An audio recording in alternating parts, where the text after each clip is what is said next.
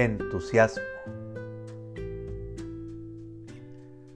La palabra que existió en el latín tardío entusiasmus viene del griego entusiasmus, que significa inspiración divina, arrebato, éxtasis. Una voz formada de enteos, que significa que lleva a Dios dentro. El entusiasmo era el furor o arrobamiento de las síbilas al dar sus oráculos.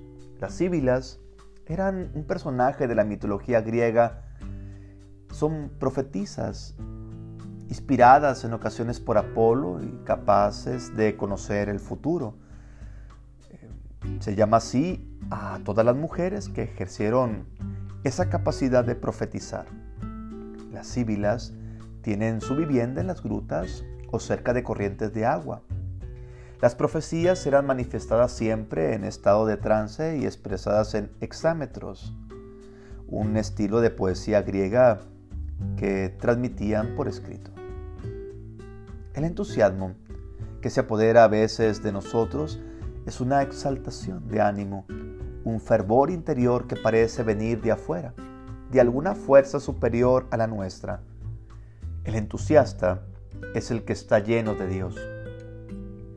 José Luis Martín Descalzo, sacerdote y escritor español, cuando habla de creer apasionadamente nos dice, Tampoco yo he entendido jamás que se puede creer en Dios sin sentir entusiasmo por Él. Y la fe puede ser un terremoto, no una siesta, un volcán, no una rutina, una herida, no una costra, una pasión, no un puro asentimiento.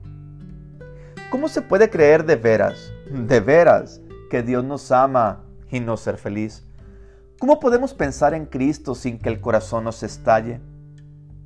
Me enfurece la idea de que la gente de mundo crea con más apasionamiento en las cosas del mundo que los creyentes en las cosas de la fe.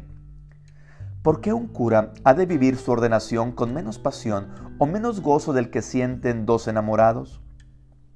¿Cómo puede un teólogo hablar de Dios con menos entusiasmo que el esposo de la esposa o el padre de sus hijos? ¿Por qué los creyentes gozan menos en las iglesias que los espectadores en el cine? ¿Es acaso que Dios es más aburrido que la televisión? Qué difícil es, sin embargo, encontrar creyentes rebosantes. Y qué gusto cuando alguien te habla de su fe con los ojos brillantes, saliéndose Cristo por la boca a borbotones por mucho tiempo, entre menos se notara el cristiano, era mejor. Una clase de humildad mal fundada.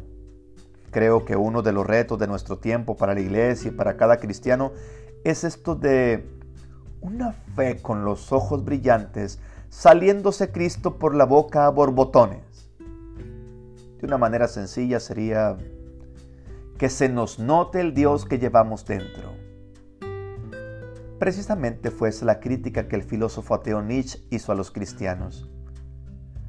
Tienen poca cara de redimidos. No se les nota. No sé si alguna vez te has topado con alguien del cual te refieras de la siguiente forma. Esta persona tiene un no sé qué.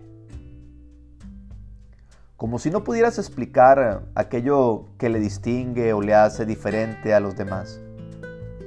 Parece que ese no sé qué es lo que irradia a través de su rostro. ¿Será paz? ¿Alegría? ¿O será amor? ¿O entusiasmo?